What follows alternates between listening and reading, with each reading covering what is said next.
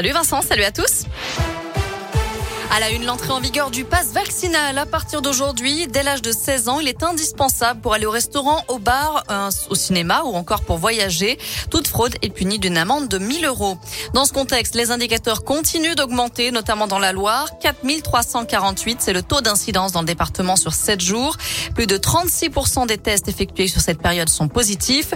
Et actuellement, 59 patients sont en soins critiques sur 473 hospitalisations pour cause de Covid. Notez aussi cette note d'espoir de l'OMS. Le variant Omicron pourrait mettre fin à la pandémie. Plus d'un Européen sur deux pourrait être touché par le virus d'ici le mois de mars. Un guet-apens et des tirs de Kalachnikov en pleine rue. C'est aujourd'hui qu'a débuté le procès de l'attaque ratée d'un fourgon blindé à Saint-Chamond. C'était en septembre 2017. Une équipe de huit braqueurs s'en était pris à des convoyeurs de fonds qui avaient réussi à se réfugier près du commissariat de police. Les malfaiteurs, eux, avaient ouvert le feu. Un impact de balle a même été retrouvé sur la façade d'une école. Ils ont ensuite pris la fuite. Interpellés six mois plus tard à Saint-Chamond, Saint-Étienne et dans la banlieue lyonnaise avec un arsenal de guerre retrouvé pendant les perquisitions. Ils sont jugés jusqu'à vendredi devant les assises de Lyon. Les suites du décès de Cédric Chouvia, ce livreur plaqué au sol avec son casque de moto sur la tête le 3 janvier 2020 lors d'un contrôle de police près de la Tour Eiffel.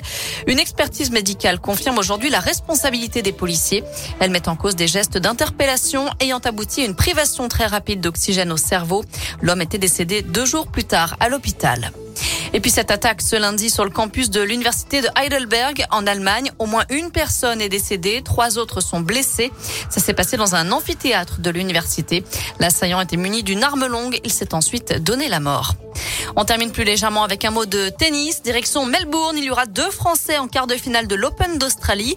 Après Gaël Monfils, hier, c'est Alizé Cornet qui a réalisé une très belle performance en décrochant euh, son, son ticket ce matin en sortant euh, Simona Alep.